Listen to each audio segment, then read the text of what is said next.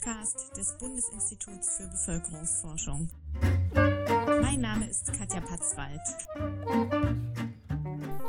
Integration und Vielfalt, das ist heute unser Thema. Ich spreche mit Sophie Straub und Martin Weinmann über kulturelle Vielfalt und zwar in Bundesbehörden. Der Hintergrund ist, dass es eine Studie gibt, an der die beiden beteiligt waren. Und zwar ist das die erste repräsentative Erhebung überhaupt dazu, wie viele Beschäftigte in der öffentlichen Verwaltung einen Migrationshintergrund haben und auch wie Diversität in den Behörden gelebt wird.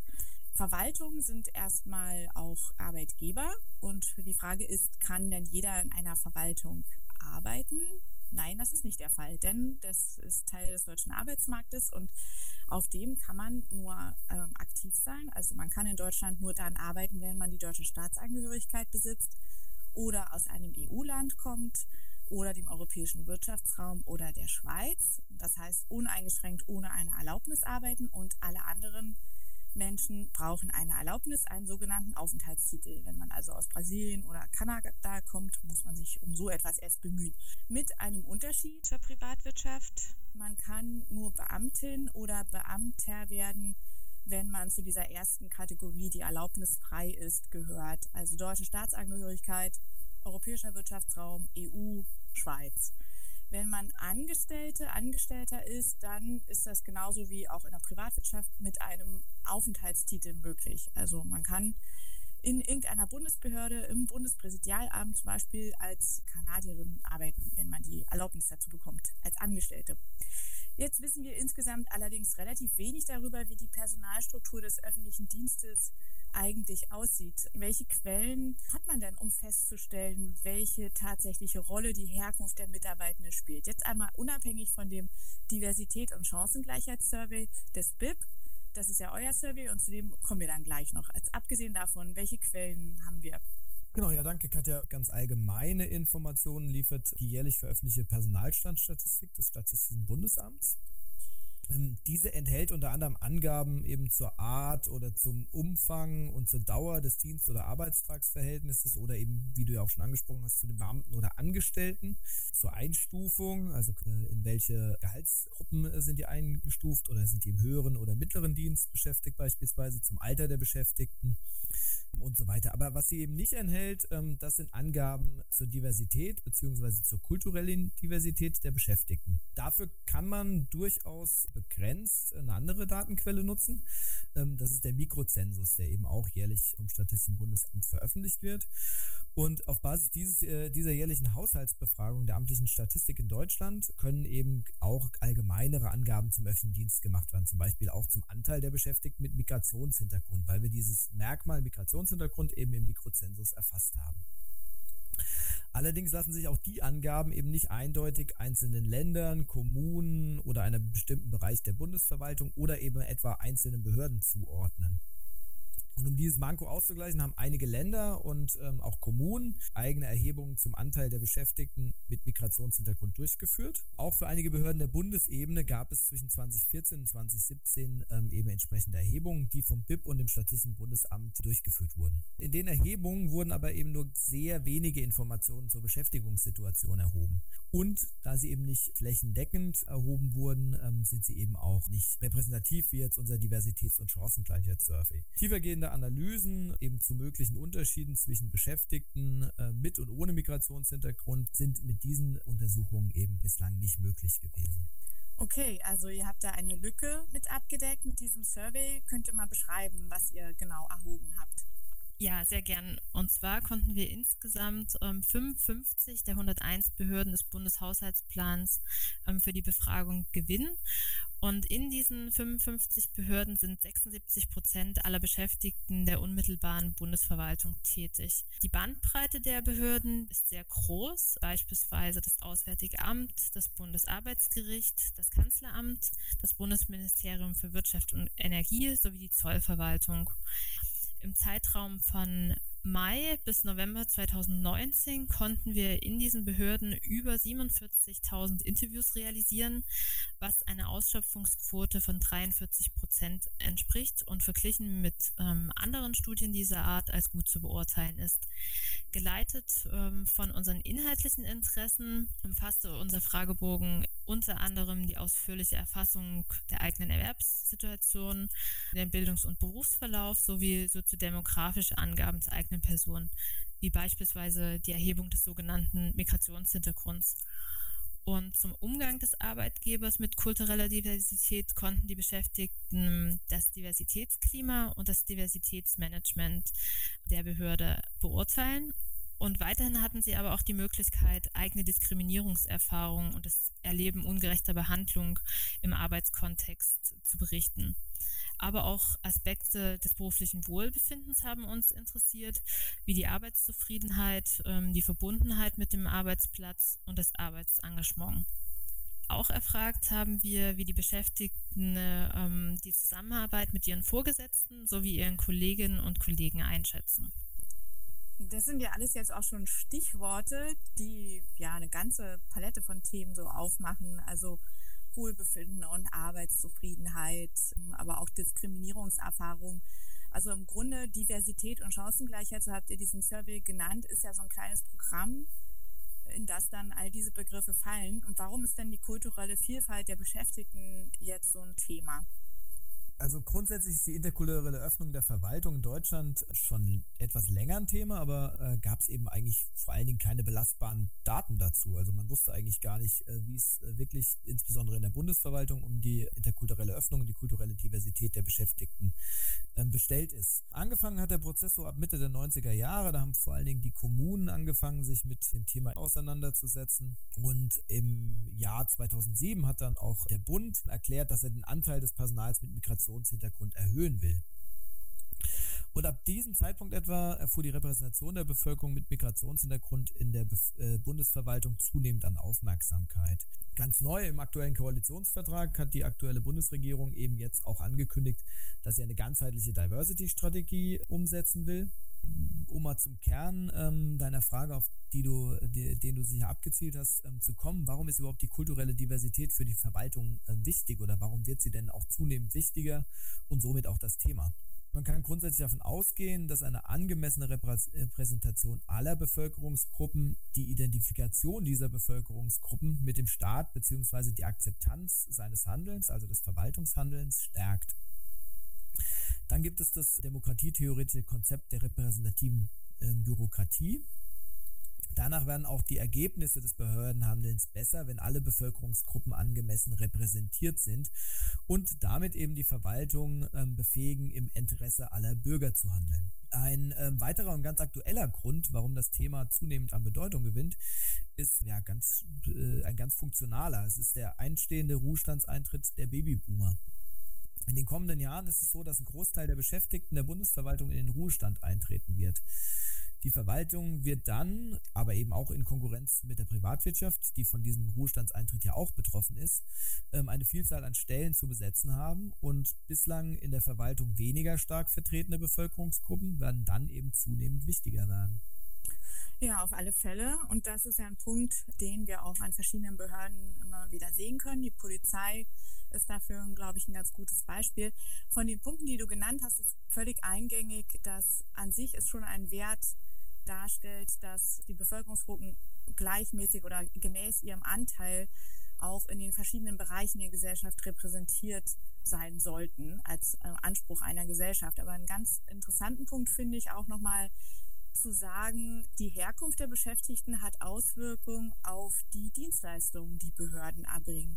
Kannst du das mal erklären? Wie wirkt sich das dann auf die Arbeit der Behörden aus? Eine Vielfalt des Personals geht mit einer Vielfalt an Erfahrungen, Perspektiven und Kompetenzen der Beschäftigten einher. Und davon können sowohl die Teams als auch die Behörden insgesamt profitieren. Bundesbehörden, in denen Menschen mit unterschiedlichen Lebensläufen zusammenarbeiten, sollten daher vielmehr die Regel als die Ausnahme sein für alle Beschäftigten, unabhängig davon, ob sie einen Migrationshintergrund aufweisen. Je höher das Diversitätsklima eingeschätzt wird von den Beschäftigten, desto zufriedener sind sie auch hinsichtlich deren Arbeit. Und dies wiederum steht in einem Zusammenhang mit der Leistungsfähigkeit der gesamten Behörde, sodass sowohl die Beschäftigten individuell als auch die Behörde als Ganzes von einem gezielten Diversitätsmanagement ähm, profitiert. Wie viele Menschen mit Migrationshintergrund arbeiten denn in den Bundesbehörden und auch wo arbeiten sie in welchen Laufbahnen? Was sind so typische Tätigkeiten auch solcher Laufbahnen? Wir wissen jetzt auf dieser Datengrundlage, dass 12 Prozent der Mitarbeiterinnen und Mitarbeiter in der Bundesverwaltung einen Migrationshintergrund haben. Was bedeutet das? Ähm, das bedeutet, dass entweder sie selbst oder ihre Eltern eben aus einem anderen Land stammen. Laut dem Mikrozensus haben rund 26 Prozent der Gesamtbevölkerung, aber auch 26 Prozent der Beschäftigten in der Privatwirtschaft einen Migrationshintergrund. Wir sehen anhand unserer Ergebnisse, dass Personen mit Migrationshintergrund insbesondere im gehobenen und höheren Dienst seltener vertreten sind. Des Weiteren sind sie häufiger überqualifiziert. Das bedeutet, sie üben eine Tätigkeit aus, die unter ihrem eigentlichen Qualifikationsniveau liegt. Und auch konnten wir feststellen, dass sie weniger in Beamtenverhältnissen tätig sind und häufiger befristet beschäftigt. Beschäftigte im gehobenen Dienst, die haben oft ein Studium an der Fachhochschule der Verwaltung absolviert ein Beispiel aus dem Statistischen Bundesamt wären die Hauptsachbearbeiter, die unter anderem für die Aufbereitung von Daten zuständig sind. Ähm, Im mittleren Dienst äh, wären exemplarisch die Bundespolizisten im Streifendienst zu nennen, ähm, die uns ja regelmäßig an Bahnhöfen, den Grenzen oder an Flughäfen ähm, begegnen. Genau für das, was Sophie eben angesprochen hat, die Überqualifikation wäre ein Beispiel. Jemand hat einen Masterabschluss an der Universität gemacht, wäre damit eigentlich für den höheren Dienst qualifiziert und ist dann aber ähm, eben als Sachbearbeiter im gehobenen Dienst ähm, eingesetzt. Na, das ist ja insgesamt eine recht unausgewogene Verteilung. Was sind denn die Gründe dafür? Diese Aspekte konnten wir jetzt im Rahmen unseren, unserer Studie nur bedingt abdecken. Und wir wissen aus bereits bestehenden Forschungsaktivitäten, dass insbesondere Einstellungsprozesse zentrales Element dafür sein können, ähm, für mögliche Ausschlussprozesse bestimmter Personengruppen. Insbesondere existiert der Befund, dass Personalverantwortliche, ob nun bewusst oder unbewusst, Personen rekrutieren, zu denen sie selbst eine große Ähnlichkeit aufweisen. Und dies wiederum ähm, kann zu einer strukturellen Benachteiligung von Personen mit Migrationshintergrund sowohl beim Zugang, aber auch bei an späteren beruflichen Schnittstellen führen auch denkbar ist, dass eine gewisse Selbstselektion von ähm, Personen mit Migrationshintergrund erfolgt. Und zwar, ähm, dass sie sich insgesamt weniger auf Stellen in der Bundesverwaltung bewerben und ähm, explizit weniger auf Stellen im gehobenen und höheren Dienst. In Bezug auf die Beförderung wissen wir, dass soziale Netzwerke dahingehend sehr entscheidend sind. Unklar ist aber, ob Personen mit Migrationshintergrund dabei vergleichsweise über systematisch, dass sie systematisch schlechter vernetzt sind als Beschäftigte ohne Migrationshintergrund. Ja, also wir sehen, dass da auf jeden Fall noch ein großer Forschungsbedarf besteht. Also ja, da fällt vielleicht auch die nächste Frage dann runter, denn dieser interessante Befund dass überdurchschnittlich viele Menschen mit Migrationshintergrund, die in den öffentlichen Verwaltungen arbeiten, auch überqualifiziert sind. Dieses Beispiel, was du jetzt genannt hast, dass man mit seinem Studium dann dennoch eine Sachbearbeiterstelle ausfüllt. Äh, sofern es nicht gewollt ist, ist das ja auch nicht so wunderbar für alle Seiten. Äh, wieso ist das dann so, dass das da überdurchschnittlich so äh, überdurchschnittlich so häufig ist? Wenn wir noch genauer in unsere Daten und Ergebnisse reinschauen, können wir erkennen, dass diese Überqualifikation insbesondere auf Beschäftigte zutrifft, die selbst nach Deutschland zugewandert sind. Und die Gründe dafür sind, dass vor allem diese Personengruppe, also die Migrantinnen der ersten, Migranten und Migrantinnen der ersten Generation, zum Teil ihre Bildungszertifikate im Herkunftsland erworben haben und diese halt in Deutschland nur zum Teil verwertbar sind und ziellandspezifische Anforderungen wie beispielsweise Sprachkenntnisse unzureichend erfüllt werden. Und äh, dies bedingt, dass, sie, dass die Personen eben Stellen antreten, für die sie formal ein zu hohes Qualifikationsniveau ähm, verfügen.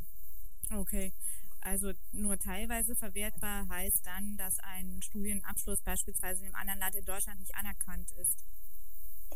Genau, also bei einigen ähm, Abschlüssen ähm, gibt es immer noch die Anerkennungsprobleme. und sie können sozusagen das, was sie an Bildung erworben haben, einfach nicht adäquat einsetzen und ja, üben dann Tätigkeiten aus, die eben nicht ihrer, ihrer Vorbildung entsprechen.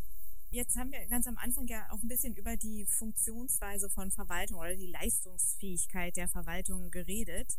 Es fand ich ganz interessant, dass Arbeitgeber, die die Vielfalt, also jetzt hier die Behörden, die die Vielfalt der Beschäftigten würdigen durch ein Diversitätsmanagement, in welcher Weise auch immer, dass in solchen Behörden die Beschäftigten ganz unabhängig von ihrer Herkunft sagen, unser Betriebsklima ist gut, ist auf jeden Fall besser als in den anderen Behörden das zahlt sozusagen ein auf so ein allgemeines gutes Arbeitsklima. Was genau habt ihr denn die Beschäftigten dazu gefragt?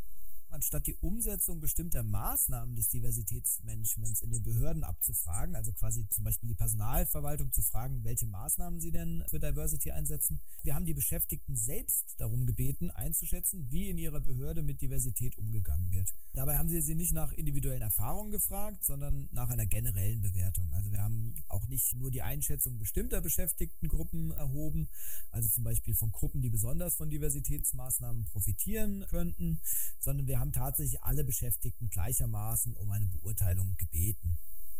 Und ganz konkret haben wir die Befragten darum gebeten, dass sie angeben, inwiefern in ihrer Behörde zum einen die Vielfalt und Unterschiedlichkeit der Mitarbeiter als Gewinn gesehen wird. Dann äh, zum anderen, äh, inwiefern Beförderungen regelmäßig nach dem Leistungsprinzip vorgenommen werden. Und drittens, inwiefern alle, die in einer Behörde arbeiten, ähm, frei von Benachteiligung aufgrund von Alter, ethnischer Herkunft, Religion, Weltanschauung, Behinderung, Geschlecht, sexuelle Orientierung und Hautfarbe, also der Dimension ähm, des allgemeinen Gleichbehandlungsgesetzes, frei äh, von dieser Benachteiligung arbeiten können. Alle Beschäftigten, also sowohl die mit als auch ohne Migrationshintergrund, profitieren gleichermaßen von dem positiven Diversitätsklima. Tiefergehende Analysen zeigen, dass ein enger Zusammenhang zwischen dem Diversitätsklima einer Behörde und dem Wohlbefinden der Beschäftigten dieser Behörde besteht.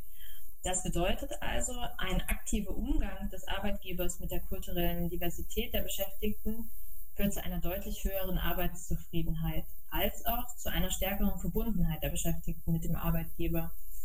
Diese Aspekte des Wohlbefindens der Beschäftigten wiederum stehen in engem Zusammenhang mit dem Erfolg und der Leistungsfähigkeit äh, der Behörde, wie die bisherige bestehende Forschung gezeigt hat. Und was könnte das sein? Also wie würdigt ein Arbeitgeber zum Beispiel diese kulturelle Diversität?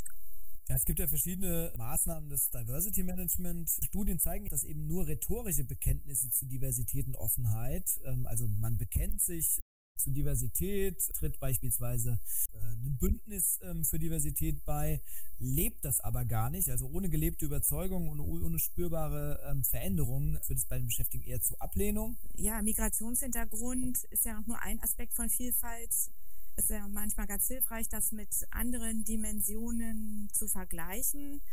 Frauen gehören dazu. Wir wissen, seit Jahren gibt es Bemühungen darum, den Anteil von weiblichen Führungskräften zu erhöhen oder auch überhaupt familienfreundlichere Arbeitsbedingungen zu schaffen. Kann man sich dann von dieser Politik, die Gender- oder Geschlechtergerechtigkeit adressiert, was abschauen für, eine, für die kulturelle Vielfalt? Ja, also unsere Forschung hat gezeigt, dass man von den Erfahrungen und dem Wissen im Rahmen der Gleichstellungspolitik profitieren kann. Und dabei haben wir uns auch konkret die Frage gestellt, welche Faktoren ähm, eine Teilhabe beispielsweise von Frauen in Führungspositionen ähm, fördern.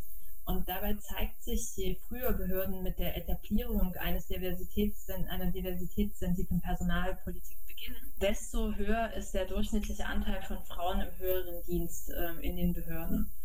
Demnach ist eine aktive Auseinandersetzung mit dem Thema Gleichstellung und die Definition von Mindeststandards und verbindlichen, die verbindliche Überprüfung im Rahmen einer Auditierung eine erfolgsversprechende Maßnahme. Und dieses Vorgehen ließe sich ebenfalls auf äh, weitere Diversitätsdimensionen übertragen. Also weisen alle Befunde eigentlich so in dieselbe Richtung. Das ist auch super spannend. Wenn jetzt der öffentliche Dienst sehr viele Beschäftigte verliert, weil die Babyboomer in den Ruhestand ziehen in den nächsten Jahren, und das werden sehr große Zahlen sein, Wird das dann äh, automatisch zu einer vielfältigeren Beschäftigung führen? Also du hattest gesagt, naja, dann rücken die weniger repräsentierten Bevölkerungsgruppen in den Blick, weil man da mehr Potenzial sieht, was man auffüllen kann. Aber wird es auch so geschehen oder wird auch die Verwaltung vielleicht gegenüber der Privatwirtschaft, äh, für die gilt ja das Ausscheiden der Babyboomer genauso, noch das Nachsehen haben? Also wenn in der Privatwirtschaft jetzt auch ohnehin schon äh, Vielfalt, zumindest kulturelle Vielfalt äh, offenbar stärker gelebt wird oder dass da nicht zu so einer krassen Unterrepräsentanz gekommen ist wie im öffentlichen Dienst. Die steigende kulturelle Vielfalt in der Gesellschaft spiegelt sich insbesondere in den Behörden wider, die in den vergangenen Jahrzehnten vermehrt neues Personal eingestellt haben. So liegt der Anteil von Beschäftigten mit Migrationshintergrund in Behörden, die personell gewachsen sind, signifikant höher als in jenen, die in den vergangenen Jahren höhere Personalabgänge zu verzeichnen hatten. Das neu eingestellte Personal ist demnach durchschnittlich diverser als bereits seit längerem in der öffentlichen Verwaltung beschäftigte Kolleginnen und Kollegen. Dennoch ist die Bevölkerung mit Migrationshintergrund auch in jenen Bundesbehörden mit höherem Personalwachstum weiterhin unterrepräsentiert. Und bei einer Fortsetzung des Einstellungsverhaltens, wie wir es in den vergangenen zehn Jahren beobachten können, werden sich diese Repräsentationslücken sowohl für Frauen als auch für Menschen mit Migrationshintergrund zwar weiter reduzieren, aber langfristig gehen wir davon aus, dass sie bestehen bleiben. Und mit dem Ruhestandseintritt der geburtenstarken Jahrgänge der 1960er Jahre, also der sogenannten Babyboomer-Generation, auf die wir auch schon ähm, zu sprechen gekommen sind, in den kommenden Jahren steht ein weitreichender Personalumbau in der öffentlichen Verwaltung an. Und äh, zugleich natürlich aber auch ist die Privatwirtschaft von diesem Ruhestandseintritt der Babyboomer betroffen und besteht sicherlich in mancherlei Hinsicht auch äh, in Konkurrenz dieser beiden ähm, Bereiche. Wenn der anstehende Personalumbau nun mit einer diversitätssensiblen Personalpolitik einhergeht, ähm, dann kann die öffentliche Verwaltung diese Chance nutzen, um ähm, vielfältiger zu werden. Wir sind gespannt, wie sich das entwickeln wird. Ich empfehle noch unsere Open Access Publikation dazu. Unter dem Stichwort kulturelle Vielfalt findet ihr das auf der Website des BIP in aller Ausführlichkeit. Vielen Dank, Sophie und Martin. Und ja, das war's mit dem Podcast des Bundesinstituts für Bevölkerungsforschung. Tschüss!